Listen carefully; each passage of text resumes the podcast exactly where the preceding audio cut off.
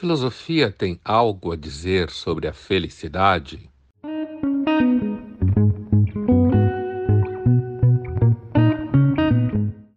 Sim, eu sei. Felicidade é assunto para iniciantes. E além disso, na maior parte das vezes que muita gente tem abordado a felicidade, o faz de modo brega e banal. A intenção é simplesmente vender livros.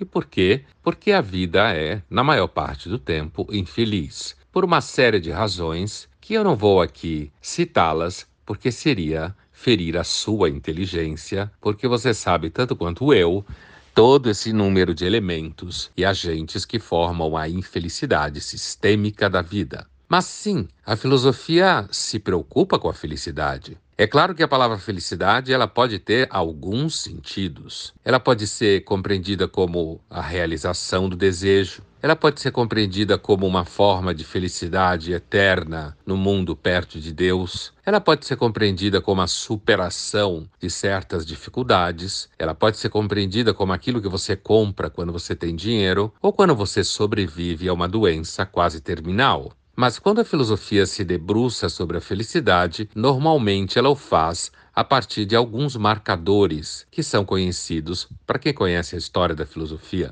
Um dos problemas para a felicidade é a finitude, é a morte, é o fato de que todos morremos. Apesar de que, recentemente, alguns cientistas muito inteligentes chegaram à brilhante conclusão de que o envelhecimento é inevitável. Logo, logo, outros cientistas brilhantes também chegarão à conclusão de que a morte é inevitável.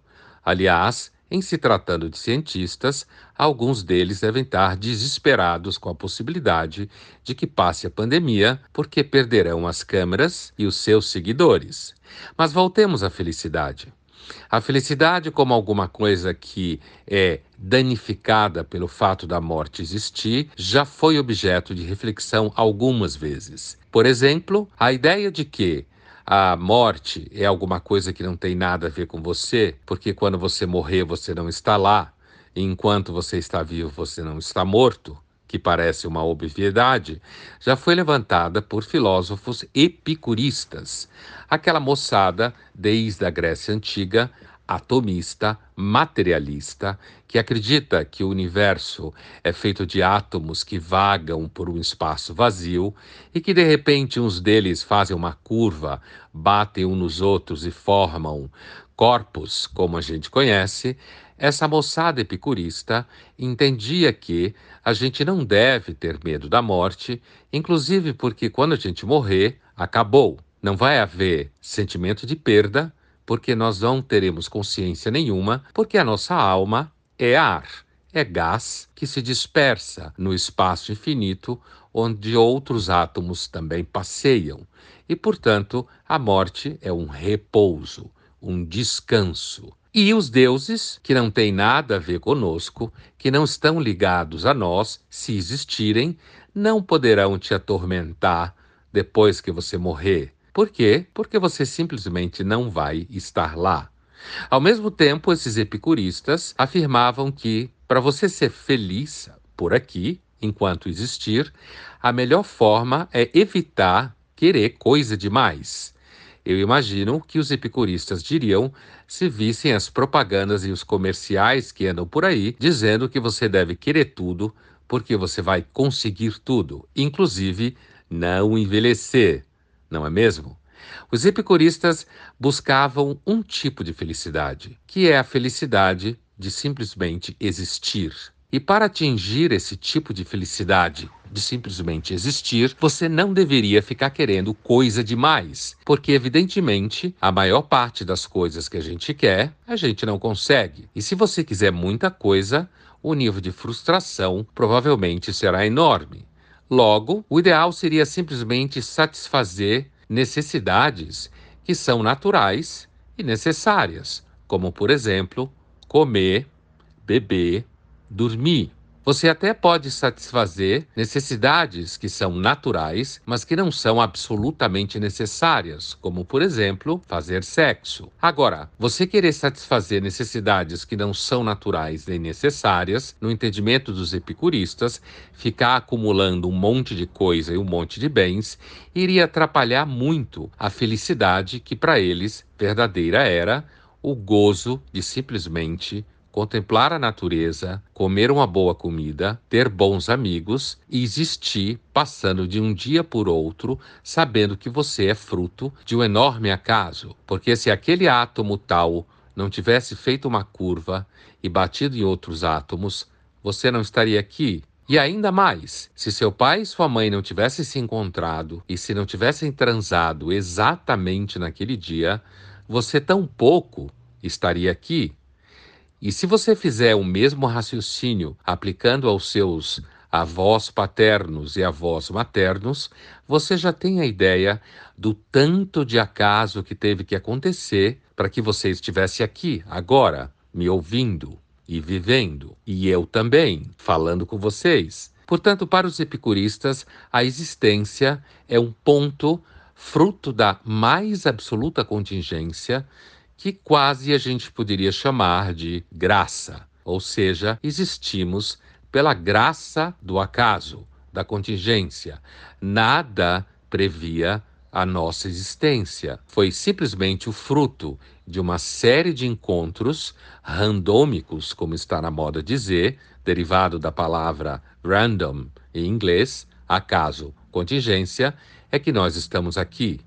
Isso já deveria ser suficiente para os epicuristas para que a gente festejasse o fato de respirarmos.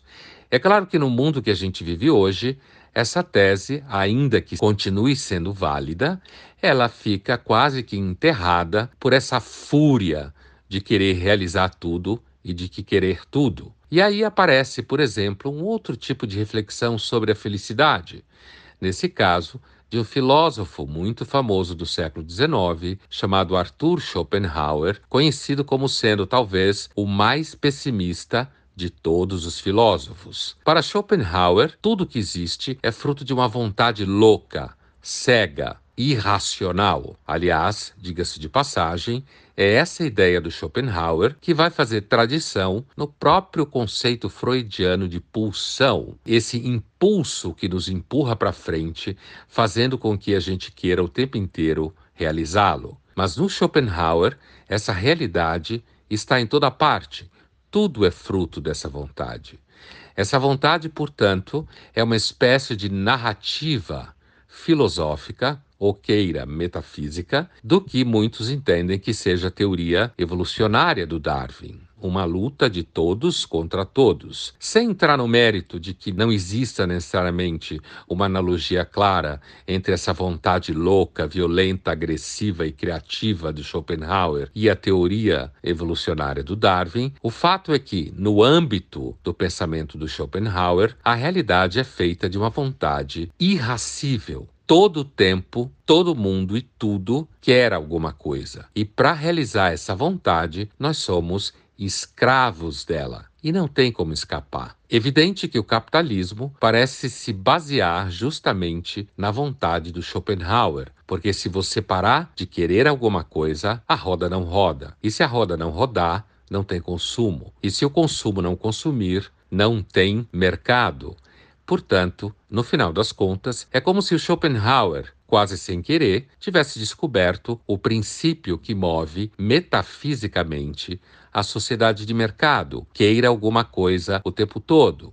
Quando a gente pensa como que fica a tal da felicidade diante de uma teoria como essa, a tendência é dizer ela não fica, porque a vontade é sempre infeliz. Porque na hora que ela realiza o desejo, ou seja lá o desejo, em questão, ela logo pula para um outro desejo não satisfeito. A sua natureza é estar continuamente insatisfeita, e essa seria a nossa natureza. Por isso que o sábio Schopenhauer tentou por alguns modos escapar desse enlouquecimento do universo. Uma das suas tentativas foi a ideia de transformar essa vontade irracível em arte.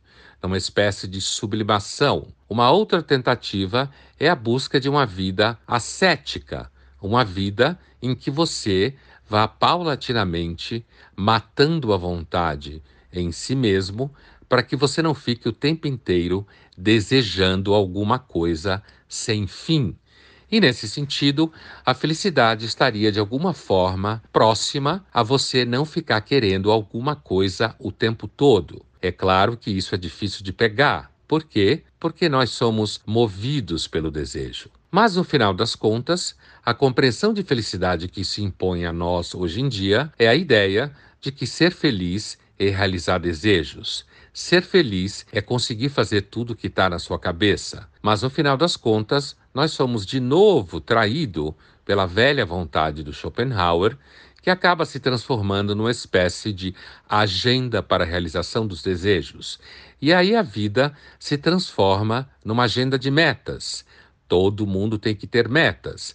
A vida se transforma num objeto de planejamento. As métricas vão medir o quanto você conseguiu realizar as metas e o quanto você está tendo sucesso no planejamento. E aí, talvez, uma ideia de felicidade que pode lhe ser útil é a velha felicidade estoica. Cuidado e se prepare para o fato que, na maior parte das vezes, você não tem controle sobre todas as coisas. Dito de outra forma, seja feliz de alguma forma, porque aceite que em algum momento você vai errar e vai fracassar. O fracasso pode ser, no final das contas, o melhor conselheiro para a felicidade.